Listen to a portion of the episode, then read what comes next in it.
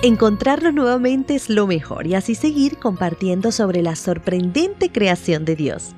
¿Qué cantidad de animalitos hemos conocido? Y ni hablar de los maravillosos versículos que estamos aprendiendo. El de hoy es genial, así que manos a la obra. Nuestro título de hoy es Mamá Pulpo, Madre Sacrificada. El versículo se encuentra en el libro de Filipenses capítulo 2 versículos 6, 7 y 8 quien siendo en forma de Dios no estimó el ser igual a Dios como cosa que aferrarse, sino que se despojó a sí mismo y tomó forma de siervo y se hizo semejante a los hombres, y estando en la condición de hombre, se humilló a sí mismo y se hizo obediente hasta la muerte, y muerte de cruz. Los pulpos pertenecen a la familia de los moluscos. No tienen ni un solo hueso y su cuerpo es muy suave. Tienen una especie de pico como de loro que usan para poder comer. Algo realmente asombroso del pulpo es que tiene tres corazones, los cuales le permiten bombear sangre a todo su cuerpo y branquias. Sus corazones, ojos y cerebro se encuentran ubicados en la cabeza. En cuanto a su tamaño, se pueden encontrar pulpos de 15 centímetros hasta un poco más de 9 metros de largo, imagínense. Tienen diversas tácticas de defensa. Pueden nadar rápidamente, estirarse hasta entrar por unas ranuras extremadamente pequeñas, cambiar el tono de su piel dependiendo del entorno en que se encuentren y expulsar una especie de tinta que deja ciego por un corto periodo de tiempo a su depredador o a quien él considere como una amenaza. Si algún depredador lo atrapa y le corta alguno de sus ocho brazos o tentáculos, no hay ningún problema para el pulpo, porque con el tiempo volverá a crecerle. El pulpo hembra tiene sus crías solo una vez en toda su vida. Pueden llegar a depositar más de 50 mil huevos. Y en lo que se refiere al cuidado materno, la mamá pulpo es ejemplar.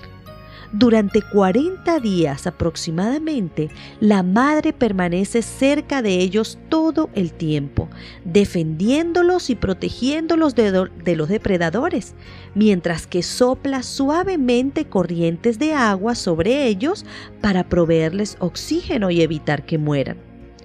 Toda esa actividad y cuidado que tienen con sus hijos no le permite buscar alimento Así que en la mayoría de los casos, la madre pulpo muere poco después que los huevos se abren.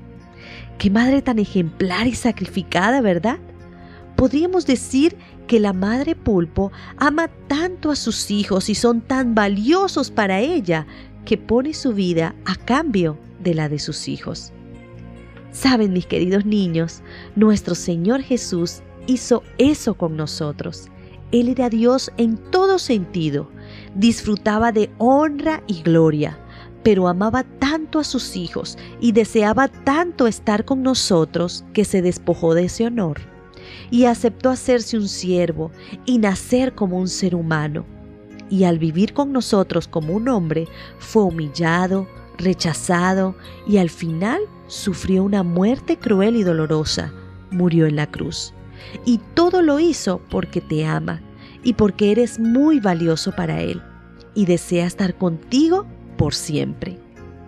Hoy te invito a que realices dos hermosas cartas de amor y agradecimiento. Una para Jesús, agradeciéndole todo lo que ha hecho por ti.